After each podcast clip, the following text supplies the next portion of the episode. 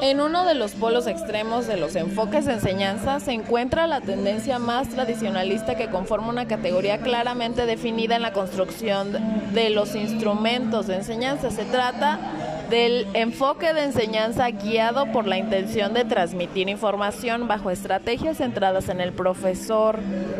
Entonces, se habla de un círculo vicioso dado que los profesores orientan su labor docente por esta ruta de enseñanza. Se sienten en un estado de tranquilidad y apaciguamiento que no les exige ningún tipo de reflexión ni los motiva a implementar innovación alguna. Es un estado del cual no quieren salir ya que requiere un mínimo de esfuerzo para su desempeño profesional diario.